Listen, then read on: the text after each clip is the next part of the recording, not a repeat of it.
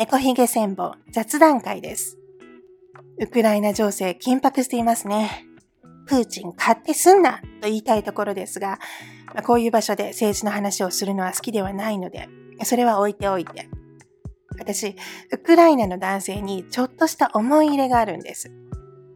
以前、カナダに留学していたんですが、その時にウクライナ出身の男性2人と一時関わることとなりました。今回はそれについてお話ししようと思います。一人目のウクライナガイドの出会いはカフェでした。ティム・ホートンというカナダ中至るところにあるカフェがあるんですが、そこで勉強をしていた時のこと。隣のテーブルにいた二人の男性が話している声が耳に入ってきたんです。金曜のこんな時間にこんなところで勉強してるんだから、真面目な子なんだよってね。思いっきり私のことです。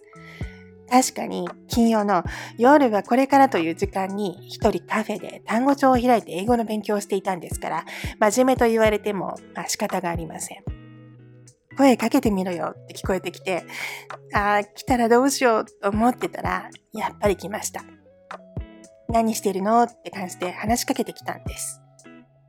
単語帳を見せて、勉強してるって答えると、二人は早口で何か言い合ってたんですが、私のその時の英語力では、二人が何を言っているのか聞き取れませんでした。そしたら、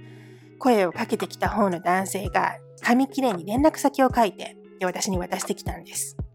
で、その場は、まあ、それで終わりました。後日、地下街を歩いていると、後ろから声をかけられて、振り向くとその男性でした。なんで連絡くれないの？と言われて、英語でのうまい返しが見つからなくて、ありがちにソーリーと言ってごまかしたんですが、そこで10分ぐらいかな、立ち話をしたんです。彼はその地下街の警備員でした。そしてその週の金曜日、彼と遊びに出かけました。まあ、ちょっとしたデートです。彼とはそれから数回デートしたんですが、結局それ以上に発展することはありませんでした。で、その彼がウクライナ出身だったんです。移民としてカナダにやってきて、すでにカナダの市民権を得ていて、その時は警備員をやっていましたが、将来は警察官になりたいから、その勉強や準備をしていると言っていました。彼がUkraine 出身だと言った時、 Ukraine？どこそれ？と思ったのをよく覚えています。でも、その人の国を知らないっていうのも失礼かなと思って、これまた愛想笑いでしのいでおきました。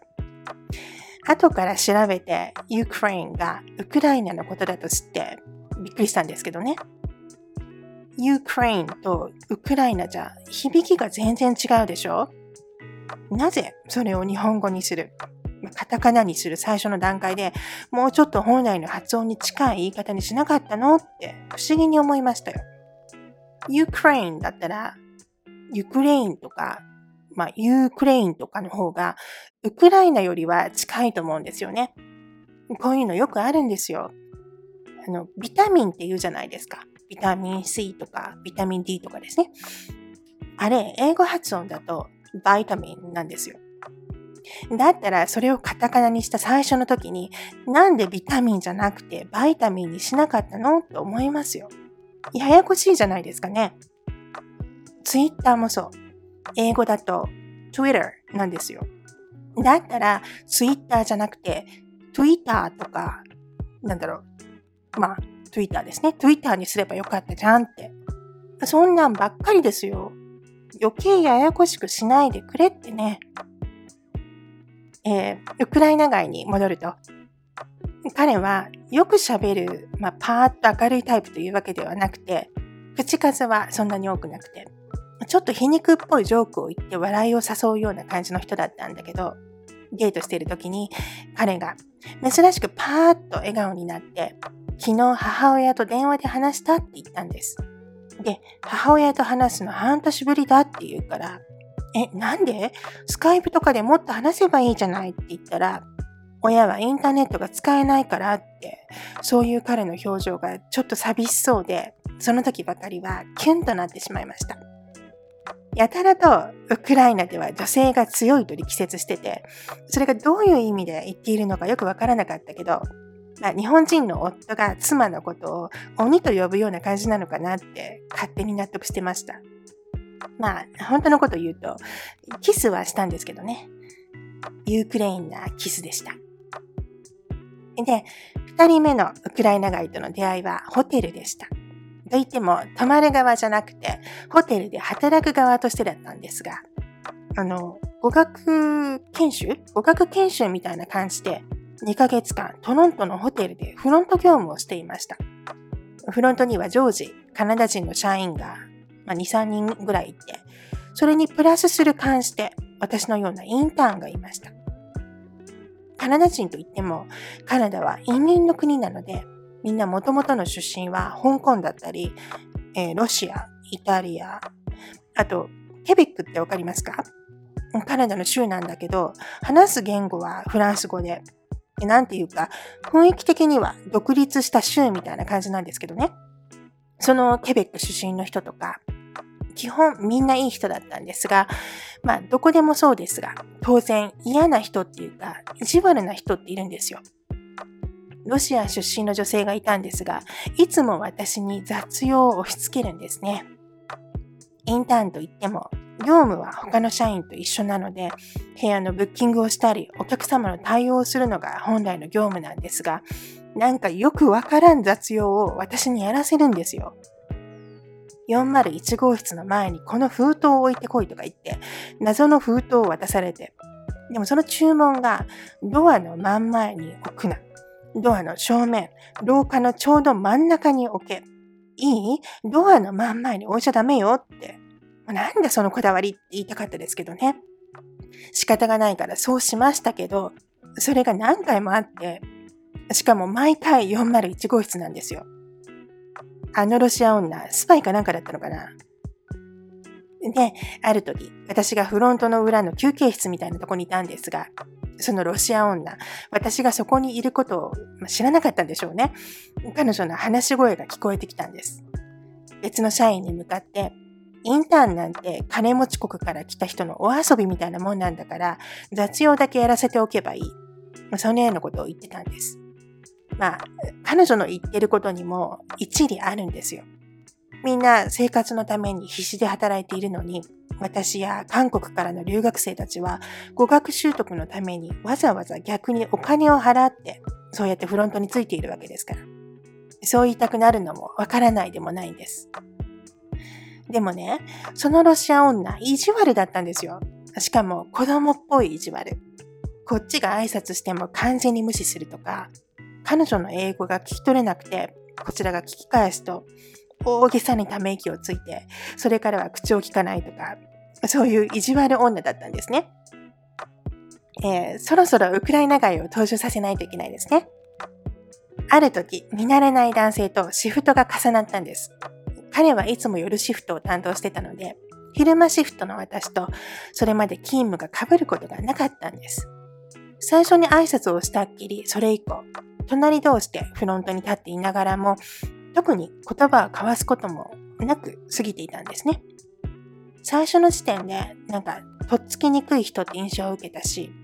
冷たい雰囲気っていうか、こう、冷たい眼差しの人だったので、こちらから何か話しかけて、迷惑に思われたら嫌だなぁなんて思って、彼を知らず知らずのうちに避けてたのかもしれません。で、ある時、またロシア女に意地悪をされたんです。彼女に言われた通りに部屋を2つ押さえたのですが、それが違うだの、なんだの、後から文句を言われて、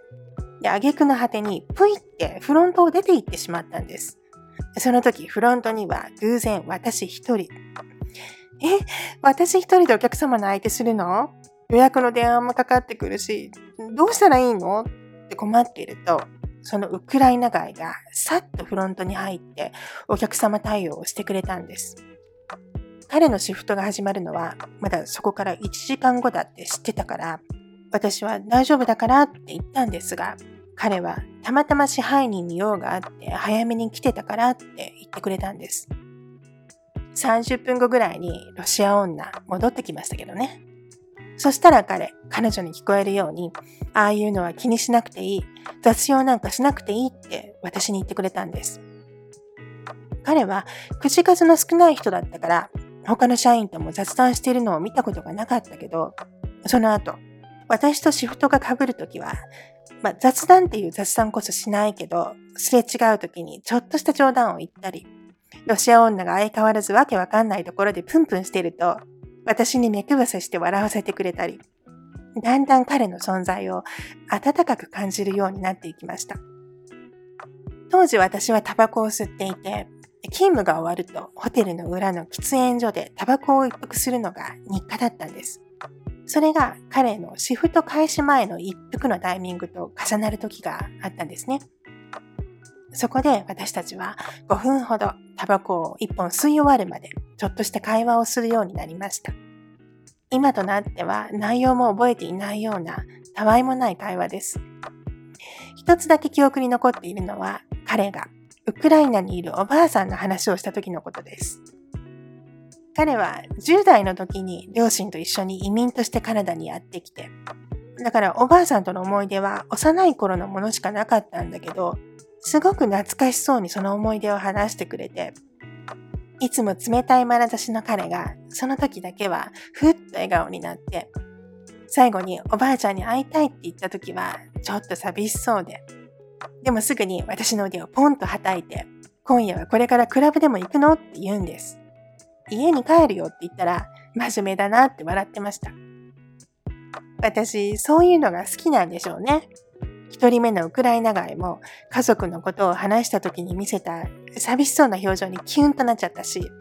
どうやら私は影のある男性から垣間見える素の部分に切なさを感じてしまうタイプらしいです。はい。でも、それからパタリと彼を見なくなって、心配になったから支配人に聞いてみたら、ウクライナのおばあさんの病状が悪化したから、急遽おばあさんに会いにウクライナに行ったとのことでした。それからすぐ私のホテルでの研修期間が終わりを迎えて、それ以降彼と会う機会もなく、その後どうなったのかもわからないのですが、彼とのちょっとしたやりとりは大切な思い出として私の胸にずっとあります。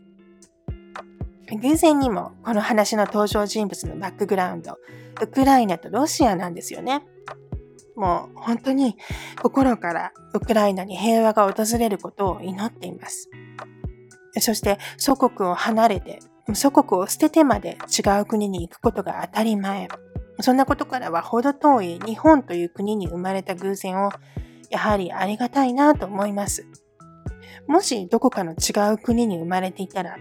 今頃銃を手に構えているかもしれないし、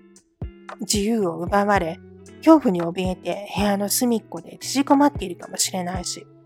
あるいは女性という役割を押し付けられて、その中でしか生きられなかったかもしれない。そう考えると、日本に生まれたことに本当に感謝してます。最後まで聞いてくださってありがとうございました。また次回お会いしましょう。猫ひげ千本でした。